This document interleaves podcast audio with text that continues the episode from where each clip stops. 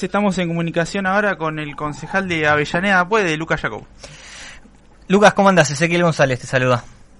¿Qué tal, Ezequiel? Buenas tardes, ¿cómo estás? Bien, bien. Lucas, ¿cómo andas vos? Bien, todo bien, por suerte. Bueno, a ver, Lucas, nos sorprendiste la semana pasada en la sesión eh, preparatoria en la que asumieron los nuevos concejales al presentar un nuevo bloque separado de Juntos con el que trabajaste hasta este momento. ¿Qué, es lo que pasó y, por qué hiciste armar un, un monobloque? Eh, sí, bueno, nada, primero, eh, por ahí en, principal como para arrancar, eh, yo algo que, que, sí me vienen preguntando estos días y, creo que se da obviamente en el marco de, la conformación de un monobloque, eh, es aclarar que, que, dentro de, de, Juntos la unidad está garantizada, o sea, eh, los consejos deliberantes. no, te vas de juntos, esto para que cerrar este tema, digamos. Obviamente, creamos un espacio dentro de juntos y lo he charlado también con, el presidente del bloque juntos y, con los demás concejales.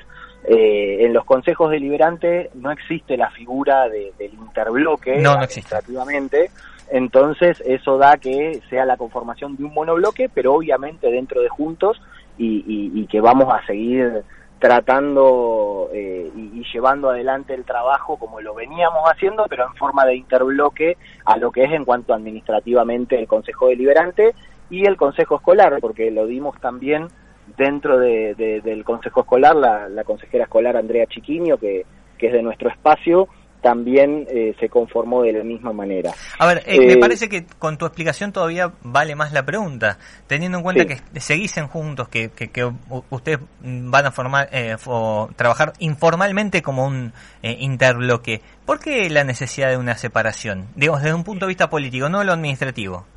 No, yo creo que ahí, bueno, es claramente lo, lo que venimos charlando con, con los distintos actores del espacio y demás creo que en muchas cosas, a ver, nosotros tenemos que por ahí hacer una autocrítica en base a, las elecciones que tuvimos en cuanto a lo local y, tenemos la necesidad de ampliar el espacio de cara al 2023 y, me parece que por ahí es la hora de esas distintas visiones que tenemos, que, todas son válidas y, enriquecedoras dentro de lo que es el espacio juntos, me parece que, que quizás se dio al momento de empezar a plantearle una alternativa a la gente dentro del espacio eh, en donde creamos Avellaneda Puede, que, es un espacio que, como bien dije, está dentro de Juntos y, plantea una, una, renovación dentro de la política tradicional eh, y una visión que, no se cierra a, la política tradicional y es más innovadora.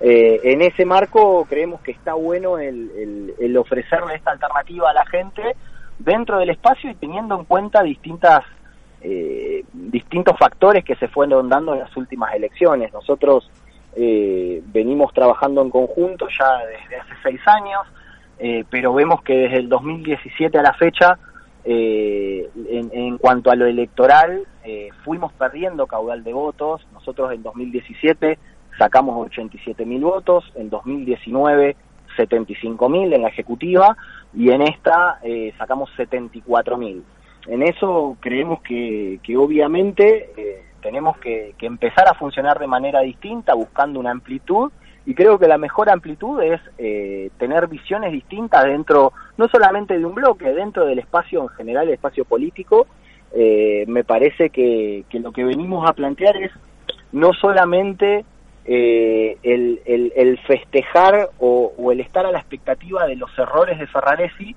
sino plantear cuál es la Avellaneda que nosotros queremos y qué es lo que planteamos hacia 2023. Me parece que ahí está eh, en, la diferencia que podemos llegar a lograr, eh, entendiendo lo, sucesivo que se viene dando en cuanto a lo electoral. A ver, Lucas, voy a tratar de, apelar a, una discusión de eh, lo más llana posible con esto. Vos planteas una alternativa para 2023, te lo tengo que preguntar porque Juntos ya tiene varios espacios dentro de la discusión, ¿no? Digo, uno presupone, quiere creer que el radicalismo en 2023 va a presentar una, una propuesta electoral eh, y que encima después, dentro de la otra parte, eh, que donde que fue en la interna eh, este año, tenés la parte pro, en la que podrías ingresar vos también, pero también está, por ejemplo, Maximiliano Belucci, que ya, dijo varias veces que, que interesa participar, y después tenés la pata nueva, ponele, eh, que se ha sumado juntos, que hacemos con Machado, que aparte le fue bien en la elección y por ahí quieras volver a, intentarlo. Digo, ¿tenemos que esperar que juntos tenga un cóctel de candidatos así tan amplio? ¿O, se va a poder esto en algún momento consolidar de alguna manera en, una o dos opciones? Yo creo que obviamente con el correr del tiempo quien lo va a terminar de elegir va a ser la gente. Eh, me parece que eso se va se va a ir dando naturalmente. Eh, sí es verdad que con las recetas que tenemos no resultó. Eh, o sea, lo que sabemos al día de la fecha es que en cuanto a los números, la receta que tenemos no funcionó, ya sea por espacio político, eh, ya sea por conformación de unidad y demás, y creo que no es traumático y no tiene que ser traumático que haya distintos actores que quieran ser y que tengan ambiciones de ser, siempre en el marco, obviamente, de, los valores que representa Juntos y de lo que nosotros creemos viable.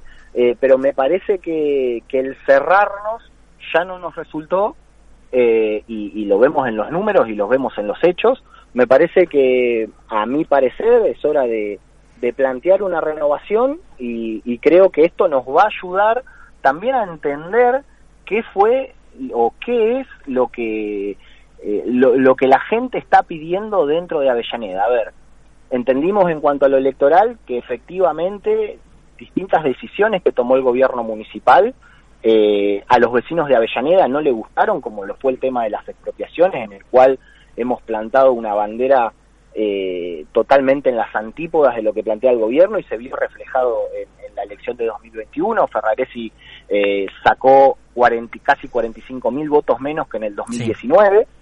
Ahora bien, ¿qué hacemos nosotros para sumar? Porque definitivamente nosotros mantuvimos o perdimos un caudal de votos eh, y creo que no, no generamos acciones nuevas o no incorporamos, no supimos ampliar el espacio más allá de peronismo sí, peronismo no, si sirve o no sirve solamente eso. Creo que la gente está buscando otra alternativa dentro de Juntos y nosotros la vamos a plantear eh, y, aquí habría que sumar, eh, perdón, Lucas, si, eh, si, digamos, el peronismo es muy amplio, ¿no? Entonces a veces se hace, se hace más fácil, a ver, peronismo decir, bueno, sumamos algunos, pero si no es peronismo, ¿a quién más puede sumar juntos? Porque juntos ha sumado varios sectores para esta elección, digo, los Margarita Stolbizer, digo, había sectores por fuera que también se sumaron. ¿A quién falta dentro? ¿Vos quién crees que falta dentro?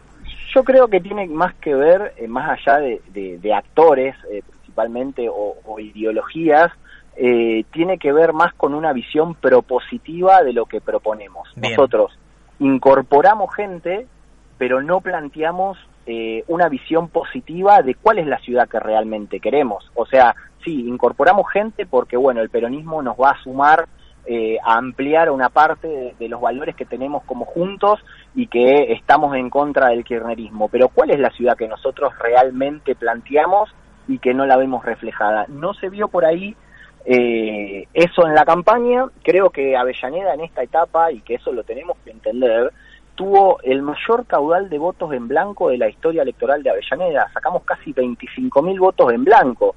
Eh, que, que, algo eso quiere decir. Nosotros no podemos eh, hacer oídos sordos a eso. Creo que no se supo capitalizar eh, eh, e-, ese voto o no se supo entender a esa gente y me parece que es una, una forma es plantear esta alternativa dentro de Juntos con una visión innovadora, nueva, eh, una renovación en la política, creo que todos lo, lo vamos a integrar, eh, estamos en eso, y en plantear una visión propositiva de la ciudad que queremos, en qué es lo que queremos nosotros y no cuáles son los errores que comete Ferraresi todos los días, eh, cuál es la, la ciudad que, que realmente queremos para a partir del 2023. Eh, la última, eh, ¿te, te cambia algo competir contra Ferraresi y contra algún otro integrante de, su espacio político? Digo, porque posiblemente, muy posiblemente, 99% seguro, sea Jorge Ferraresi nuevamente. Yo creo que ahí, justamente en base a lo que a, lo que venimos charlando, me parece que ese es el error que, que cometemos muchas veces, que cometimos muchas veces como espacio. El plantear, bueno, a Ferraresi no se le puede ganar, o el plantear eh, qué, qué es lo que va a hacer el oficialismo. Nosotros tenemos que plantear qué vamos a hacer nosotros, quiénes son los mejores candidatos para el espacio y cuál es la, la, la ciudad que queremos y estar convencidos de que el camino es el nuestro. Nosotros no podemos apelar a los errores o a las decisiones que tome Ferraresi para ganar la elección, creo que eso es un papel que aparentemente fue lo que hicimos en las últimas tres elecciones y no nos dio resultados. Planteemos una ciudad eh, positiva, una propuesta de nosotros como gobierno municipal y estoy seguro que, vamos a llevar adelante la, mejor elección. Lucas, Jacob, muchísimas gracias. ¿eh? No, a ustedes, por favor. El termómetro